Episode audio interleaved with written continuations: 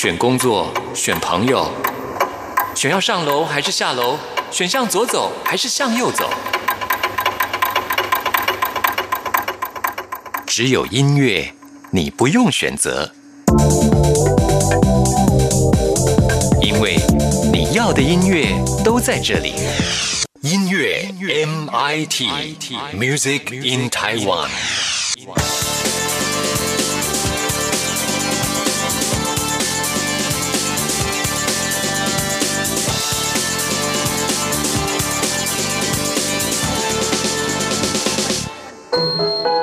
自星星的音符。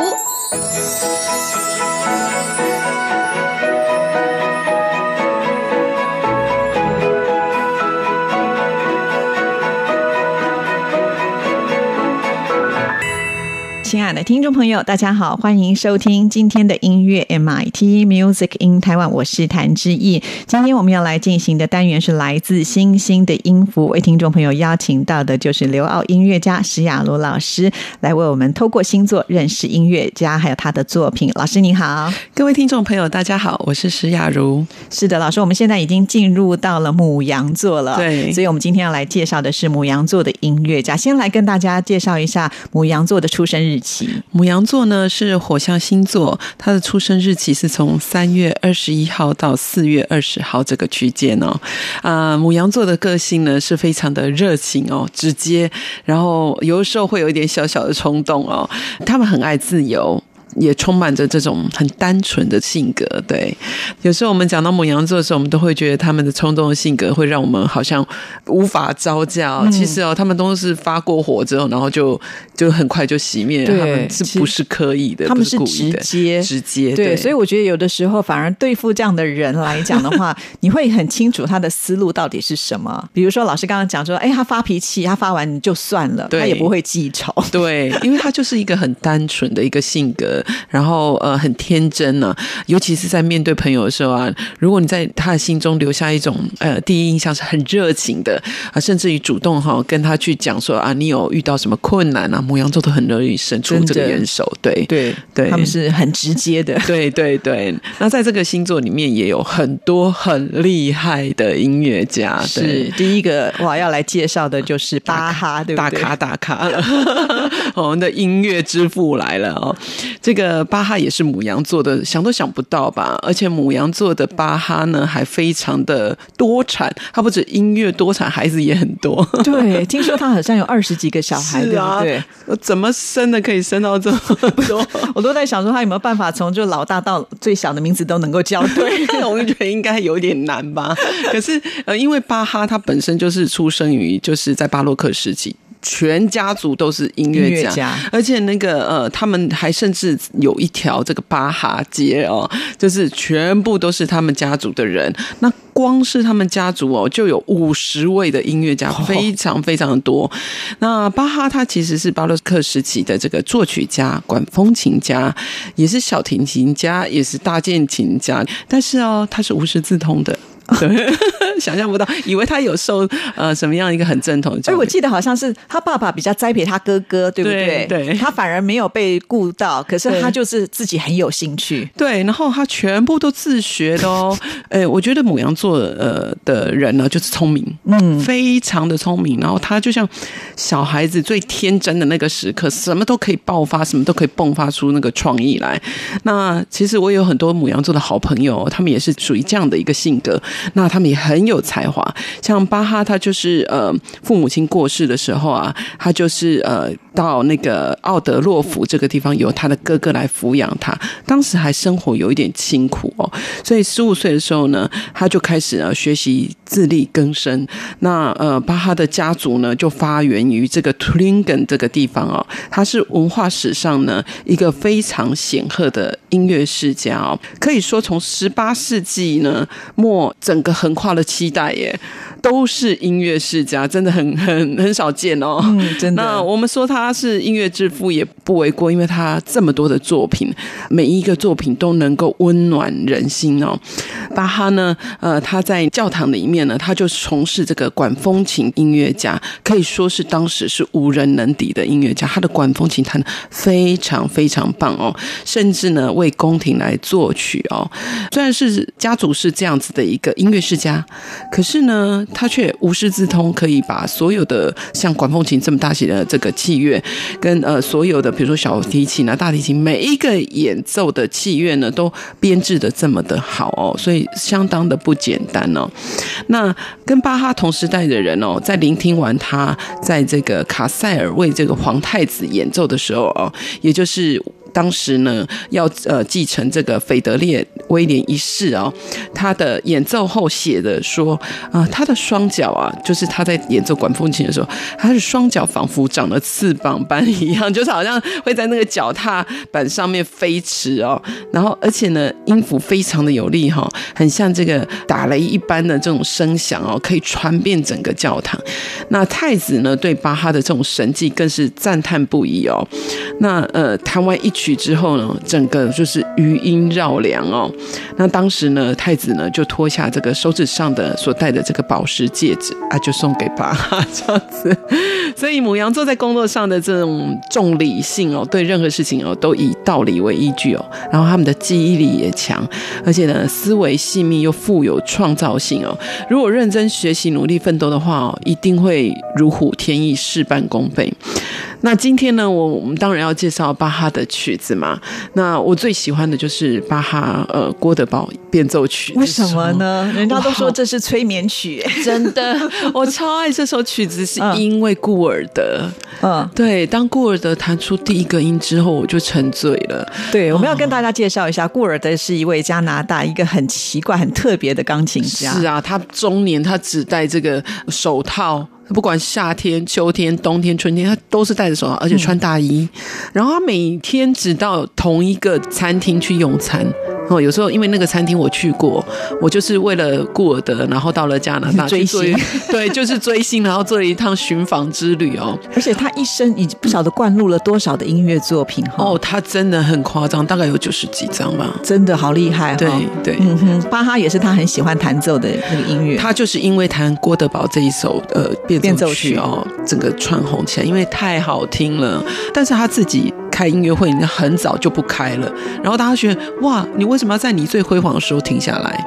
他说我想要进录音室，所以他跟加拿大的 CBC 的广播呃公司就热络起来。所以他不是那种表演型的，他喜欢坐在录音室里面。对，他就喜欢坐在那边。然后因为他说了一句话，他说我在演奏会，当然我就这样子弹，弹完之后也没有留下任何的记录，但是我在。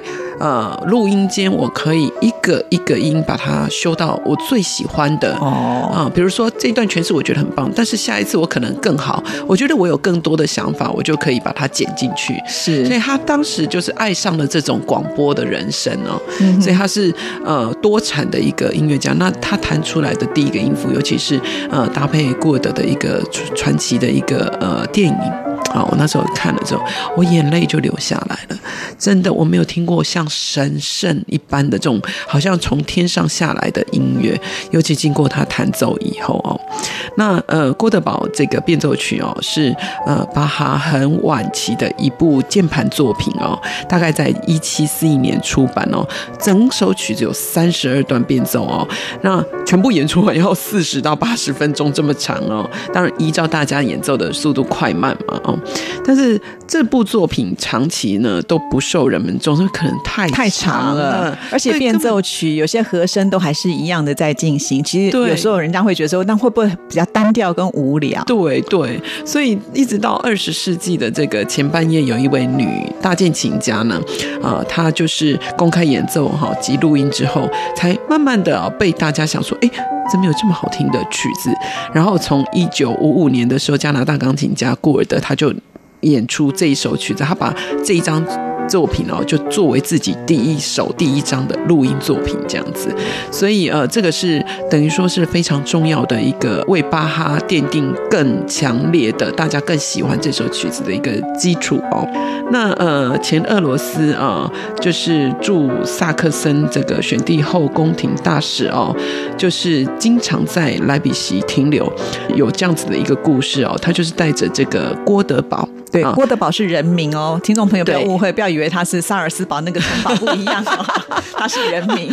对，他是人民啊。那他时候那时候就是带着这个呃郭德宝同行，他是位钢琴家，然后他想要说把他带着以后，让他可以接受这个巴哈的指导。那这位伯爵呢，就经常失眠哦。那这时候呢，郭德宝他为什么被带在身边？就是他可以彻夜的呃待在前厅，为这个失眠的伯爵就去呃演奏钢琴哦。有一次呢，伯爵就向这个巴哈提到说，诶，很想让这个郭德宝来弹弹一些比较悦耳流畅哦，而且充满活力的曲子哦。那巴哈认为说，嗯，那这样变奏曲应该可以满足伯爵的要求，所以才那么长嘛，四十到八十分钟。说你看你要不要睡着这样子？因为其实他是为了帮助他失眠，可以好好入眠嘛。那从那时候开始，伯爵就是呃，总是称呼这首曲子叫《我的变奏曲》，因为他认为是巴哈为他写的嘛，哈。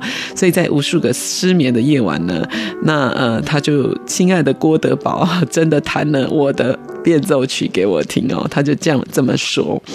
那呃，当时呢，他写的这样有模有样。不过呢，后来哦，据说有一个说法说，哎，其实当时那个郭德宝也才十四岁，他怎么可能做得好这件事情？所以其实这件事情其实还是有点被推翻掉哦。虽然这个故事的真实性哦被推翻了以后，但是也无损于作品的这个艺术价值啦。那母羊座的人呢，大部分呢都是对任何事情都有相当的积极性，而且呢具有行动力。他们呢心性呢很开朗了，热衷于自己的工作，只是呢内心的感情起伏都是比较的激烈哦，情绪偶尔会有点不稳定。但是面对他人有事相求呢，绝对不会说不哦。像巴哈就是这样子。对啊，而且当时我觉得可能巴哈也觉得想要赚钱，伯爵可以给他很多钱，所以他就说好，那没问题，我就来创作这么长的曲子给你。对，是。所以我就觉得，哎，这个母羊座的只要有动力的时候呢，他的那个事业心就会更爆发，哦他的创意就会不断的展现出来。对，是啊好，那我们现在就来听这个郭德宝变奏曲当中的片段，因为我们不可能播八十分钟，好，一起来欣赏。《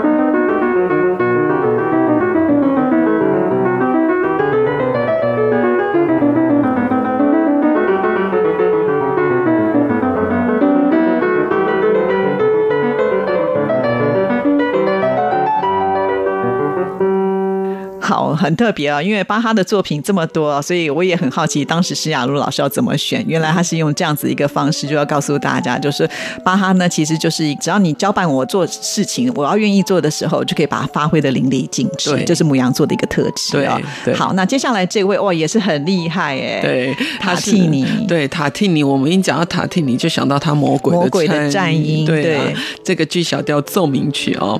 那我们不晓得塔蒂尼他也是其实是母羊座的，所以他他能写出这种这么艰深的曲子，我们可想而知哦。那他是一位意大利最厉害的小提琴演奏家跟作曲家。呃，年轻的时期呢，父亲呢希望他成为律师，呃，但是他非常喜欢小提琴，但是又想成为牧师，又想成为这个呃剑士啊，他可以说是十分的多才多艺啊。后来因为父亲就是不再补贴这个塔提尼。经济状况哦，只好呢，塔提尼就开始教小提琴为生。呃，但是呢，又因为爱上未成年的主教的侄女哦，他就开始私奔。那他的妻子是帕多瓦主教呃书记的侄女。那三年来呢，他们一直保守秘密，但最终哦，仍被这个主教知道啊。那他就相当反对他们的婚姻嘛。塔提尼是诱拐他侄女的这种罪名去下令通缉他。那于是那个塔提尼呢，就被迫这个逃离帕多瓦这个地方。那他妻子呢，也被送到女修道院而去哦。那最后就是塔提尼逃到这个 RCC 的这个圣方济各修道院哦，才开始避开这些嗯种种的追捕。那再一次隐姓埋名演奏小提琴哦，又因为这样而声名大噪。本来是要诶躲起来嘛，结果小提琴拉的太好，突然变得太有名了，就开始呢专心的这个小提琴的琴韵谣。哎，突然发现他可以变得很有成就，而且成为当今的泰斗哦。他演奏的音质哦是属于那种很甜美迷人的，然后常常用很美丽的这种抖音来帮大家演奏。那当时呢，他有这种弓的艺术家之称哦。那他的弓法跟拉奏的方式哦，就是为意大利跟后代的小提琴家就树立下了一个典范。那他的一些小提琴曲，大部分都是很难很难哦，就是艰涩而且技巧非常高超的曲目，但是乐曲哦都很好听。要兼具这两种还真不容易耶，要不然你就觉得很炫技，要不然就觉得嗯很柔美。但是他把这两种结合的真好，尤其在这个魔鬼的战音哦，更是令这个全球震惊哦。可是呢，后来这个母羊座的塔蒂尼却经常说：“哎呀，如果能够靠其他的工作讨生活，他宁可离开这个音乐这一行。”这样子，所以呢，身为小提琴家的这个塔蒂尼，一生创作了大概有两百多首的这个小提琴协奏曲。小提琴协奏曲写那么多，还真的大家都演不完。对，传到现在，大家最熟悉的就是这一首炫技十足的这个《魔鬼的战音》呢。这是一首呃 G 小调的小提琴奏鸣曲。那它演奏的难度哦，在于这首乐曲需要很高的这种重音奏法，还有战音哦。那这首曲子的创作过程更是传奇，他做梦梦来的，真的，还有这样子就可以写出一首这么厉害的，而且这么夸张的曲子。他听你说，这首曲子是他正在为一个新曲子苦恼的时候，那晚上就突然睡觉啊，然后就做了一场把灵魂卖给了这个魔鬼的梦。然后把我的小提琴就递给那个魔鬼，想看看他有多少能耐。可是让我非常吃惊的是，他居然拉得非常技巧精湛，然后而且整整演奏了一首奏鸣曲哦，那展现那种极致的美感，而且超越了最大胆的想象哦。那我突然之间就深深为之着迷，甚至在梦里我停止了呼吸。那之后我当然就惊醒过来，然后拿起小提琴想要尝试哦，再次拉出这种梦中的旋律，但是我却失败了。那这首作品，我认为《魔鬼的战》是我写过最棒的，但和我梦中听到仍然相差甚远哦。那著名小提琴呃家匈牙利的小提琴家就呃听了这首曲子，就说呃，如果这首作品的灵感哦，真的来自于魔鬼哦，证明了不论魔鬼如何作恶多端哦，他撒旦般的这个雄伟哦，俨然成就了他最顶尖的音乐家地位，也就是魔鬼也可以是很棒的音乐家。那所以母羊座的人呢，这个具有天生的活力哦，能向任何困难挑战呢，遇到挫折失败哦，他们都不轻易泄气哦，敢于接受失败、好奇心旺盛的这种母羊座人哦，希望能够拥有一种刺激而且富于变化的人生哦。而且他们从小就有立定这种呃志向，说我从小一定要当一个最优秀的音乐家或运动员啊！我希望我自己可以过很灿烂精彩的人生。他们会讲这种大话哦。那像这样子的一个人生目标哦，母羊座的人就是非常勇敢的去接受这种挑战。那但是他们在内心深处是呃相当具有平衡感的，呃也不怕这种波澜起伏哦。呃，即使生命的过程哦是充满这样惊涛。骇浪哦，他们也不会畏惧。嗯，对，真的，我觉得母羊座就是一个很勇敢的星座，真的勇往直前的星座。好，那我们现在就来听这个魔鬼的善音。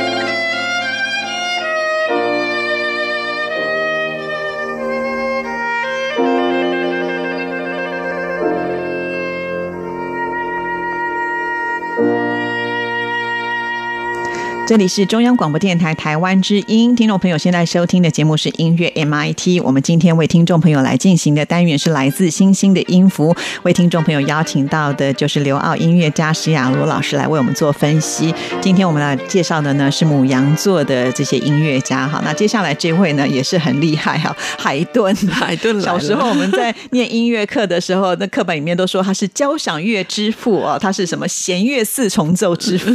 对呀，对呀，好多抬头。真的啊，因为他真的很强啊，很很厉害啊。他是三月三十一号出生的哦，那他是维也纳古典乐派的这个奠基者哦，非常非常的厉害，是因为他写了好多首的交响曲哦，没有人交响曲可以写像他这么多，好像一百多首啊。是，所以他真的是交响曲真的写作的难度哦，真的是很超越其他的作品。那他也很喜欢写弦乐四重奏。那我们今天要欣赏的是第九十四号的金二交响曲第二乐章的新版，放下去大家就说哦，就是这一首。对，然后为什么会金二？你也会听到说突然有一个突墙，然后你就会觉得哦。我吓了一跳，所以它叫惊愕。那呃，英文都叫 surprise 嘛哈。那其实呃，德文他是说就是定音鼓的这种敲击嘛哈。那其实是有很多的这样子的一个名称，主要是来自于呃海顿他所写的这个乐曲，让人家真的带有这样子突然惊醒的一个感觉。当然，这个也有一些呃小小的趣味性啊。海顿呢，出生在奥地利南方风景秀丽的这个罗兰村，我有去过他家，他家哦。哎，还蛮大的，因为以前奥地利的这个房子都是有点像我们呃三合院一样，一间房间穿过一间房间哦。现在已经改过了，我看它就是当时最原貌的，什么呃厨房啊，他小时候睡的那个摇篮呐，什么都在里面。那这个乡村呢，就是完全是属于那种。农庄式的哦，那这首金歌交响曲创作于一七九一年，传说当时伦敦的贵族哦是这个呃音乐会的这个常客哦，但是他们来听海顿的音乐会哦，只是为了表现自己所谓的高雅品味哦，在那里附庸风雅，所以每每在乐团演奏的时候，他们其实都在打瞌睡，所以不只是我们一般人了，连这个贵族他们也会打瞌睡，听不懂还是怎么样？那其实呢，海顿呢知道后。就以非常的生气啊，于是他就写了这部这个惊愕交响曲哦。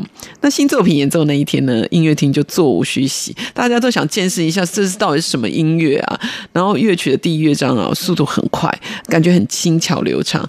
那第二乐章速度变慢，开始的部分是弱起，很轻很轻，大家就睡着了。什么变化？对，然后观众十分轻视这种催眠似的音乐哦，就觉得说，哎。和海顿以往的作品好像没什么区别哦，然后贵族们就开始又昏昏欲睡啊，然后突然间乐团就用最大的音啊音量去演奏啊，爆发出那种强烈的声音哦，那定一股猛烈的敲击哦，仿佛像这个惊雷般的声音，就狠狠的将这些所有一直一直在打盹的这个贵族们哦，就敲醒了，他们就吓了一跳，就是觉得很有趣。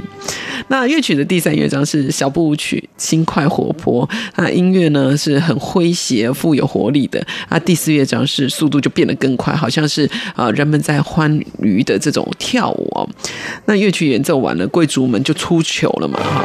那海顿就觉得很快活，这样子很爽快。那从此以后，人们就把这一首曲叫《金二交响曲》哦。那总是活泼开朗的母羊座呢，他们经常给人一种好像活力无限哦，对凡事都充满热情的这种积极态度，特别是面对自己哦感兴趣的事物时哦。几乎是只要想到就会马上付诸行动。嗯，对，因为他有源源不绝的创意，而且他很冲动嘛，他想到他就不会考虑这么多，反正我就先把它做出来就对。对对，不像有些音乐家他们会就说啊，我要再三的琢磨，我要做到那个最极致。他们不是，他们就是创意来了就马上就把它推出去了这样子，而且通常也很好哦。对，那就是他们的才华了。好，那我们现在就来听这个《金二交响曲》。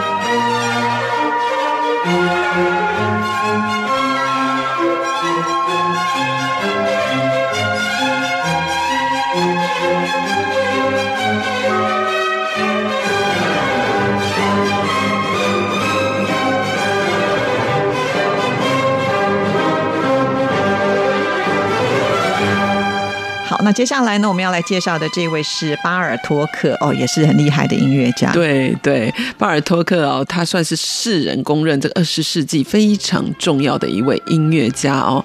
他写的这个呃小宇宙的钢琴教材总共有呃六册哦。那我们今天就要分享这个他的第四册哦。那他这一首曲目呢，就是刚开始是给初学者，就是一开始就只有五指的练习，那有系统的去从呃进阶到高级很艰深的音乐会曲目哦。所以我们听的第四册差不多已经是中上阶段的一个难度了。那它的重要性呢，不仅在于就是训练这种弹奏者的音乐性及技巧哦，它更循序渐进的去运用到二十世纪音乐的作曲手法。我们知道巴尔托克很喜欢采集民间的这种民谣，民谣对。那他那时候去匈牙利的时候，都是呃乡下，就是去看呃大家怎么跳舞、怎么唱歌，他就把那些旋律变成他的创创作的一个题材。甚至于呢，他对于教育也是非常非常的重视，所以呢，他写下了这一样的一个教材，让钢琴的这个老师们呢，可以去教导他们的学生来弹奏哦。小宇宙它是设计一整套这种完整的钢琴教材哦，他这种想法其实本来一开始呢，并不是。就想要这样创作的哦，它是循序渐进的，它是从那种像是呃几首的九首的钢琴小品啊，慢慢慢慢的，他就呃组成想说，哎，那我干脆来写一整套的系统，而且他还拿给他儿子实验这样子啊，所以在呃一九呃三六年的时候，巴尔托克他就教他的儿子比特弹钢琴哦，就是手边正在创作这个小宇宙，他就给他当教材这样子，那。据彼得他回忆，他说：“哦，我父亲创作小宇宙，我几乎是他的实验品哦。一九三六年呢，是我第一年学习钢琴，然后事实上他创作的速度比我学习的还要快，他一下就写好了。那所以我爸爸呢，从那之后呢，他写的小宇宙根本没有考虑到我是否适用。”然后是不是很符合我的进度？所以我今天要讲的是哦，拿这个例子，就是说母羊座的父母其实是蛮冲动的，嗯，哦，他们对孩子的一些表现，往往会很着急的去反应哦，他应该要多观察哦。然而，大部分的孩子可能都不是他们所想象的这样子，就是跟他们的心性一样，就是很直接、很冲动，除非他孩子也是跟他一样的星座哦。不过，这个星座的父母。都是认为自己的小宝贝是最完美的。哦，对，他们是无疑的，他们不太会去看别人的小宝贝，他们只在意自己的孩子，所以他们很爱孩子的哦，所以巴哈才生这么多。是啊，那其实母羊座的父母有时候自己也像个大孩子一样，那他们的就是表现急躁，大多是因为爱之深啊，责之切的关系，但是母羊座的父母发起脾气来很恐怖。非常的凶哦，有时候甚至于很难妥协哦。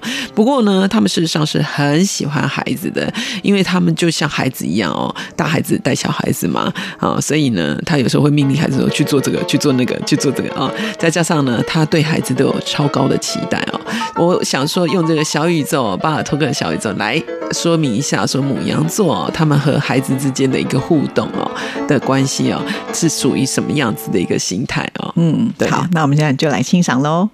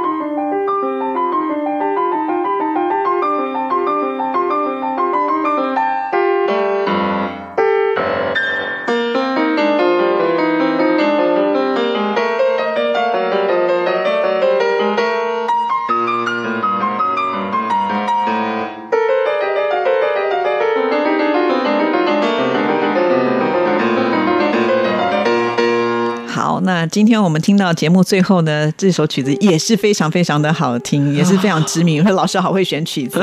接下来介绍的是拉赫曼尼诺夫，原来他也是母羊座。对，这想不出来耶，因为呢，我们今天要欣赏的这一首是拉赫曼尼诺夫的这个帕格尼尼主题狂想曲。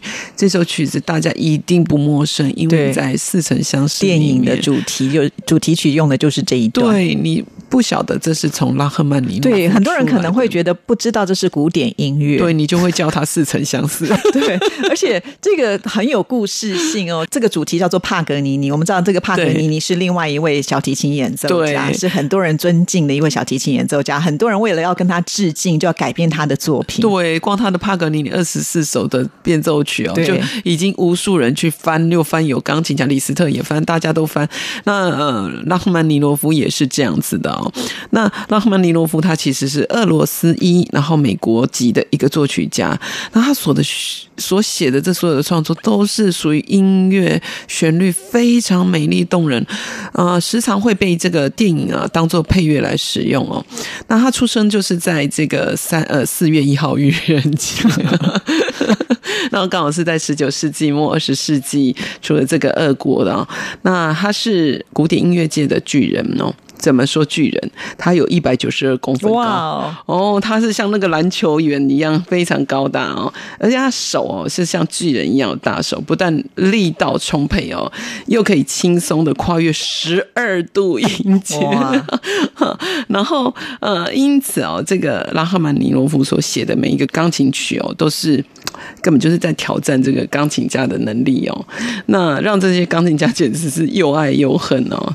那他创作的这个就有一点这种俄罗斯国民乐派的豪迈哦，也有。呃，融合了他一些浪漫的风格哦。那这些作品多半有一种很厚重复杂的和声，偶尔会出现这种比较让人陷入到阴暗情绪的部分，还有美丽与哀愁的部分。那如果你听着听着会突然好像有点感动，想要嗯呃。气诉的感觉哦，那是因为拉曼尼诺夫就具有这样子的一个魅力，它可以让你这样。因为我常常听到他的这个呃作品哦，写钢琴协奏曲，我真的是每一次我都觉得要重复、反复的不断的听，我觉得感觉好像在抒发我的情绪一样哦。那拉赫曼尼诺夫他这种柔情万千的音乐和他的外形可以说是有极大的反差。其实他的外表有点冷酷，然后有点严肃，而且他的脸颊是有一点消瘦，然后布满皱纹，走路又会有点驼背。那整个好像那个郁郁寡欢的模样，是不是不太像母羊座？对，母羊座通常都是不会呃让人家这样子的一个感受，，感觉比较阳光一点。对他，可是他就蛮特例的哈。那呃，甚至于就是有人笑拉赫曼尼诺夫是来自西伯利亚的囚犯哦，甚至于还有人称他说是六尺半的苦瓜脸啊，什么殡仪馆老板都这样子叫他这个称呼哦。呃，这种形容哦，就是是因为拉赫曼尼诺夫从小就其实他是出生在这个贵族家庭哦，照理说应该是可以过着这种衣食无余的这种快乐生活。但他成年以后，他的个性哦就有点拗啦，严肃啊，又沉默寡言呐、郁郁寡欢呐、所以呢，呃，可能是跟他童年的这个经验有关。因为拉赫曼尼诺夫小时候呢，他的父亲就是很喜欢挥霍，又爱赌博，那甚至还把家当都呃家产都典当了。那他就不顾这种妻子跟小孩哦，是这个家道中落这样子。于是拉赫曼尼诺夫就只有跟着母亲去过这样子的一个童年哦，而且他的音乐教育也是他的妈妈启蒙啊完成的。那除了第二号钢琴协奏曲，我刚刚我说我好喜欢的这一首协奏曲，那赫曼尼诺夫最为人熟知就是我们今天要听的，就是帕格尼尼主题狂想曲，它就是被老电影《似曾相识》啊，就是运用作为配乐哦，它的。浪漫就是让人家觉得那种旋律就是嗯没有办法那种余音绕梁，完全没有办法就是忘掉那一个主旋律哦，它就几个音简简单单的，让人家觉得哦怎么能够让人家觉得反复的回到那个影片的画面当中哦，呃，所以呢这个呃。其实它是以帕格尼尼无伴奏小提琴呃随想曲里面的第二十四首为主旋律，创作二十四段的这个变奏曲里面哦，它的第十八段来作为它的变奏，也就是今天要分享的这个帕格尼尼主题狂想曲。那这是母羊座那赫曼尼诺夫在一九三四年创作的 A 小段二十四段变奏曲。这二十四个变奏呢，呃，像是不间断连续演奏的协奏曲一样的三个乐章，而且呢，钢琴跟乐团的呃演奏上好像是在展开炫技性的一种竞奏哦。其实拉赫曼尼诺夫和米老鼠也有一件很好玩的事情哦，就是当年拉赫曼尼诺夫他在美国的时候，他去参观了迪士尼乐园哦。那时候他散步在园区哦，他就发现有一只正在诶弹钢琴的米老鼠哦，就是播放啊，那演奏的竟然是自己的 C 小调钢琴前奏曲哦。拉赫曼尼诺夫听了以后，他就很幽默说。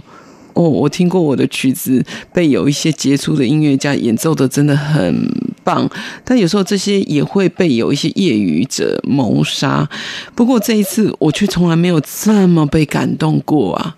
米老鼠大师，你真厉害。所以，呃，这也展现出了我觉得母羊座的一个幽默感啦。虽然他的外形给人看起来是很冷酷的，事实上他的内心也是非常的这个俏皮活泼。只不过因为他从小就是因为家道中落的关系，就导致他可能会把他原本的性格给隐藏起来，但是他内心还是有这样子的一种憧憬啊。是。那我们今天听的这一段这个帕格尼尼的这个似曾相识这个主题啊，其实据这个资料显示，好像他非常的厉害，像大师改编。可是很多人会说，我怎么听不出来跟原来帕格尼尼有那么大的关系？那事实上，据说他是把那个音符倒的对颠倒，所以我就觉得他们好有创意哦。是啊，没有想到这个颠倒之后还是这么的美哈。这也就是这些音乐家厉害啊，正的弹、倒的弹都是这么好听。好，那我们今天节目最后呢，就来欣赏这首作品，也谢谢施亚茹老师为我们做的介绍，谢谢，谢谢自己。好，那我们今天节目就进行到这里了，谢谢您的收听，祝福您，拜拜。